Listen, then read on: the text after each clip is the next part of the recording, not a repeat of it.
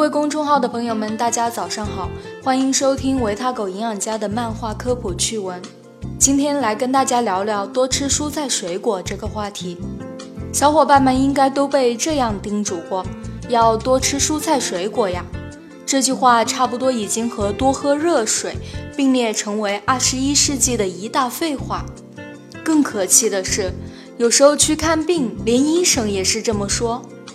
其实多吃蔬菜水果是有科学依据的，先别急着取关。我们跟很多养生专家不一样，他们多半是跟你说多吃蔬菜水果能补充维生素，而我们今天要说的内容是更为深入的知识。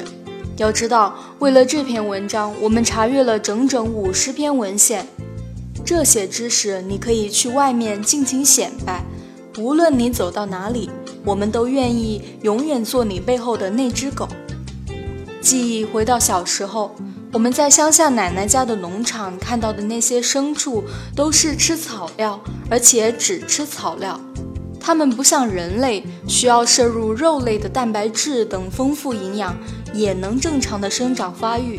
这究竟是怎么回事呢？你可能会说，因为它们本来就是食草动物呀。才不是那么简单呢。揭晓这个谜底之前，我们来看一组实验。曾经有科研人员将同一窝小白鼠随机分为 A、B 两组，分别用配方饲料和纯营养素喂养。过了一段时间，研究人员发现，用配方饲料喂养的小白鼠非常健康活泼，而用纯营养素喂养的小白鼠则老态龙钟的样子。究竟是什么原因导致它们之间存在如此大的差别呢？科研人员发现，A 组饲料中除了含有各种营养素之外，还含有非营养素的东西，它们是来自于植物中的东西。这些东西在 B 组饲料里是没有的，而这类存在于植物体内的非营养素的东东，专业上称为植物化学物。所以实验证明，A 组的小白鼠之所以更健康，是植物化学物起了作用。这也揭晓了前面问题的答案：为什么农场动物或者说食草动物只需要吃植物也可以正常生长和发育，而对于人类来说，蔬菜水果就是提供人体植物化学物的最好来源。由此可见，我们之所以要多吃蔬菜水果。不仅是因为里面含有大家知道的维生素、矿物质，而且还含有丰富的植物化学物，对我们人体非常有益。具体有哪些益处呢？我们接下来深入展开。这部分的内容你一定要收藏好了，转发给肉食朋友看看，不吃蔬菜水果究竟有多可惜。那我们先来说说植物化学物是什么，有多神奇。植物化学物是指由植物代谢产生的低分子量次级产物的总称，是指植物中除营养素以外的非营养素物质。它有什么作用呢？比如可以保护植物不受杂草、昆虫以及微生物的侵害，作为植物生长调节剂或形成植物色素，维系植物与其生长环境之间的相互作用等等。说人话就是，比如海带可以生活在海里不被淹死，大蒜中含有大蒜素可以防虫，甚至是茄子表皮呈现紫色，萝卜可以在冰天雪地里生长，这些都与植物化学物有很大的关系。目前已知的植物化学物大概有六到十万种，广泛存在于天然植物、菌菇类、藻类等生物中。刚才我们说到，植物化学物有很多，比如植物固醇存在于芝麻、绿豆、红豆等食物中；皂苷类植物雌激素存在于红豆、绿豆、黄豆等食物中；芥子油带存在于花菜、西兰花、包菜等食物中；蛋白酶抑制剂植酸存在于玉米、绿豆、红豆等食物中。硫化物存在于大蒜、洋葱、酵头等食物中。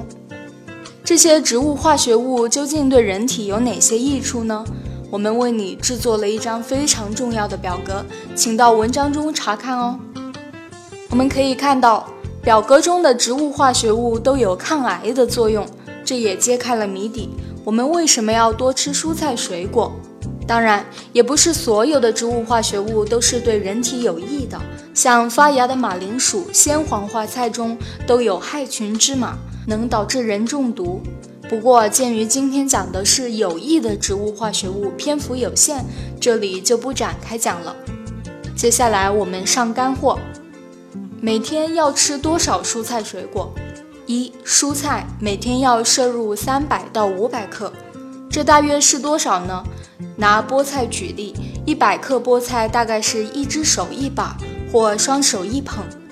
二、深色蔬菜必须占一半以上，因为蔬菜的颜色越深，植物化学物含量也越丰富。